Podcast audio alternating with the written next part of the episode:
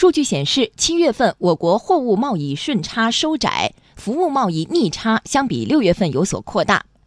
商务部新闻发言人高峰说：“中国从不刻意追求贸易顺差，下一步将努力提高贸易便利化水平，促进贸易平衡发展。”央广经济之声记者王建帆报道。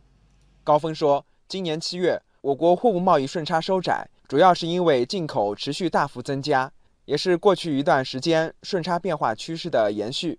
他列举了一组数据：自2016年第三季度以来，我国货物贸易进口实现较快的增长，进口增速持续高于出口增速，贸易顺差连续八个季度呈收窄的态势。2016年，我国货物贸易进口增速高于出口增速2.5个百分点，顺差收窄9.2%。2017年。进口增速高于出口增速八点一个百分点，顺差收窄百分之十四点七。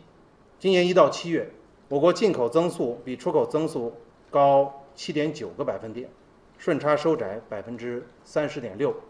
高峰说，我国货物贸易进口的持续快速增长，主要得益于国内经济的平稳健康运行和消费潜力的释放，这是中国不断向世界开放市场的结果。也是满足国内日益增长的生产和消费需求的努力。对于服务贸易逆差扩大，高峰认为，主要原因是我国服务市场需求不断扩大。在服务贸易领域，比如金融、保险、知识产权等高品质的服务贸易产品，需求是在迅速的增加的。高峰强调，无论是货物还是服务贸易，中国市场的潜力仍将进一步释放。下一步将继续提高贸易便利化水平。以更大力度的市场开放，促进贸易平衡发展。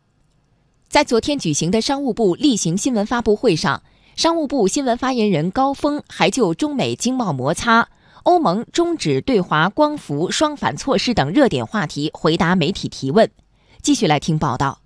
针对美国近日可能推进对中国两千亿美元输美商品加征关税，高峰说：“如果美方一意孤行，中方将视美方行动采取必要的反制措施。”中方再次重申，任何施压措施对于中国都是无理无效的。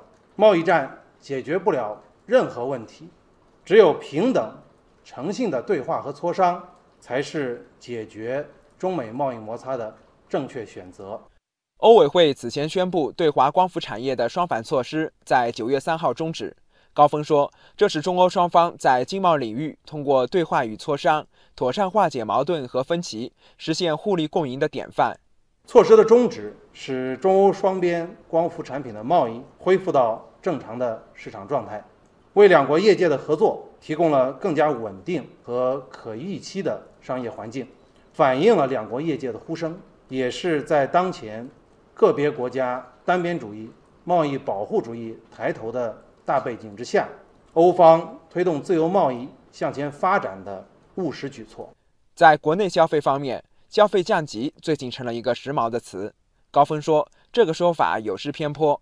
他认为，当前市场出现部分大众化商品销售较好的情况，从一个侧面反映了消费升级的新趋势。有品质保障、经济实惠的行业知名品牌相关的产品热销，满足了多样化的。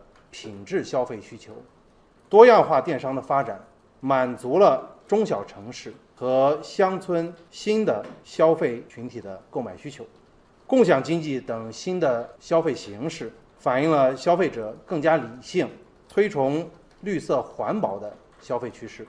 高峰说，商务部将在发展中高端消费、升级消费渠道等方面下功夫，推动我国消费市场平稳增长和持续升级。